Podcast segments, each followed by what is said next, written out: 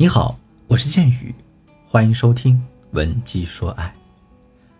如果你在情感中遇到了自己无法解决的问题，或者说有这样那样的困惑或苦恼的话，都可以添加我助理的微信“文姬”的全拼零五五，文姬的全拼零五五，你可以获得一次免费的专业咨询机会。前几天呢，我在知乎上看到这样一个有趣的话题：当我们发现另一半没有以前热情的时候，女孩子。总是会先退出这段感情，于是呢，我让我的助理去学员当中做了一个调查，看看有多少人会这样做。本来呢，我心里觉得会超过百分之五十，我有这个准备，但这个结果还是让我大吃一惊。当发现另一半没有以前热情的时候，会主动退出这段感情的女孩子啊，这个占比竟然超过了百分之八十，这令我想到了我最近接手的一个学员思思。他今年二十八岁，但是他居然拥有七段感情经历。但是啊，你可别以为他是一个驰骋情场的恋爱小天才。相反，他的每段恋爱啊，最短的只有一个月，最长的也不超过一年。我问他这是为什么呢？他是这样回答的：啊，建宇老师啊，当我发现对方对我没有以前那么热情的时候，我就会觉得对方不爱我了，想和我分手。可能是他碍于面子的问题，不好意思开口，而且啊。当我感觉到对方的冷淡时，我就不知道该怎样和对方继续了。我觉得做什么事情都很装很假。比如说，我明明想让对方陪我去看电影，可是，一想到对方不爱我啊，我要逼着他陪我，我就觉得两个人都很难受。那何必互相折磨呢？那在思思的回答当中，我抓住了一句重点：当我感觉到对方的冷淡时，我不知道该怎么和对方继续下去。其实这个问题才是思思的主要问题，也是很多女孩子情感当中会出现的问题。那像思思呢，选择的是主动提分手，结束这样不知道该怎样应对的一个感情状态。而大部分女孩子在这里可能选择的是向对方索取更多的情绪安慰，比如说吵架、作闹、逼着男生来哄她等等等等。到了最后呢，很可能就会以一种死缠烂打。心不甘情不愿的方式被分手，不管是哪一种，对于女孩子来说都会造成不小的创伤的啊，对感情也是百害而无一利的。那么，当你感到对方对你不那么热情的时候，你该怎样做才能让感情回温，让爱情这场马拉松持续的可以跑下去呢？其实，这也是我们维护长期关系的一个必修内容。今天呢？建宇老师就从长期关系里面的生存价值、生育价值、陪伴价值这三个方面来讲，我们让感情升温的秘诀。第一个，生存价值。生存价值指的是为了生存下去，我们需要的物质条件。那比方说金钱啊、房子啊、车子啊等等等等。那一段恋爱的结局往往只有两种，要么结婚，要么分手。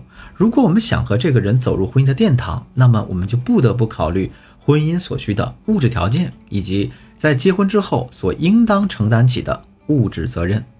我就认识这么一个小兄弟啊，高中时期呢，他就和他女朋友在一起了，两个人一起努力考进了同一所大学，又一起参加工作。二十多岁的时候，当大家都在抱怨工资到手还没捂热啊，就得拿去还花呗呀、还借条啊，根本不敢考虑结婚这事儿的时候。人家小两口已经在大城市买了房买了车，开始给大家发结婚请帖了。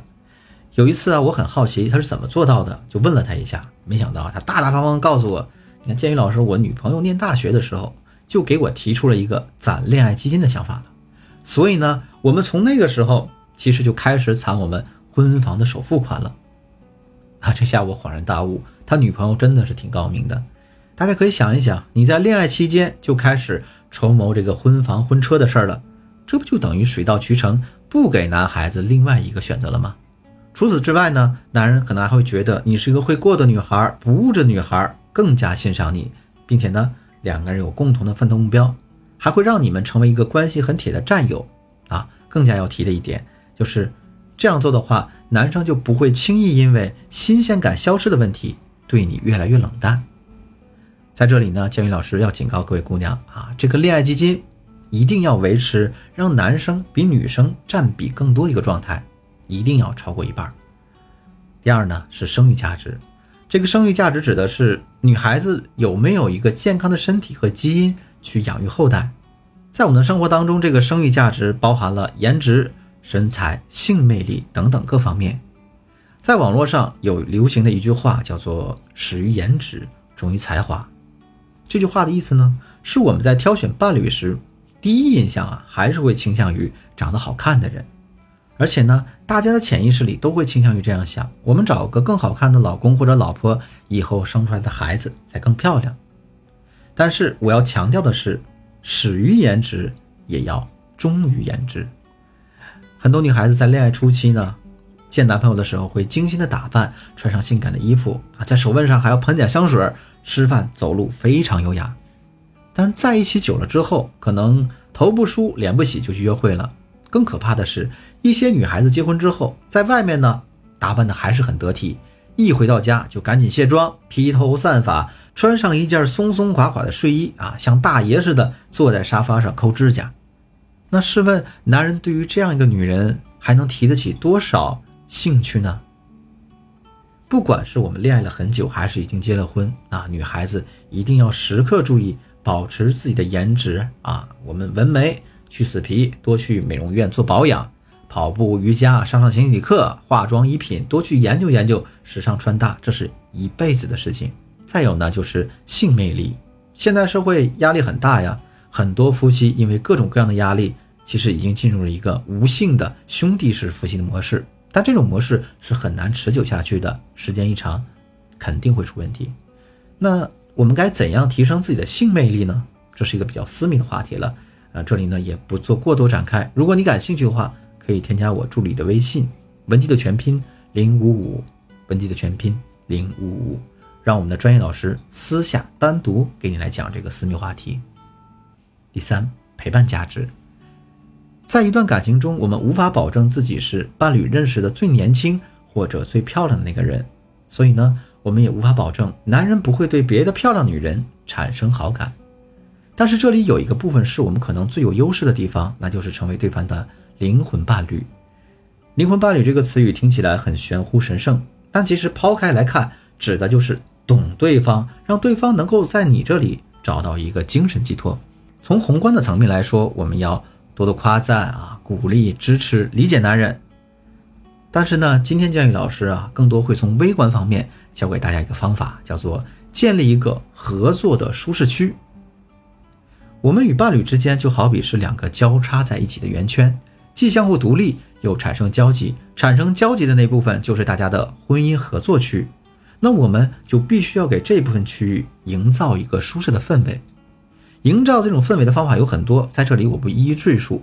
我要集中讲的是一个感情中最棘手的问题，那就是当发生矛盾时，我们该怎么维持舒服呢？听好我的方法，你们每个月抽出半天的时间。两个人坐在一起说一说自己的最近的不满意啊，不开心，然后表达自己对未来生活的一个愿望与需求。你们要把这一天呢当做成是一个非常正式而且有仪式感的日子，在这一天呢把问题集中的处理好，把那些矛盾扼杀在萌芽之中。好了，由于时间的原因呢，今天的课程到这就结束了。我是建宇，闻鸡说爱，迷茫的情场，你得力的军师，我们。下期再见。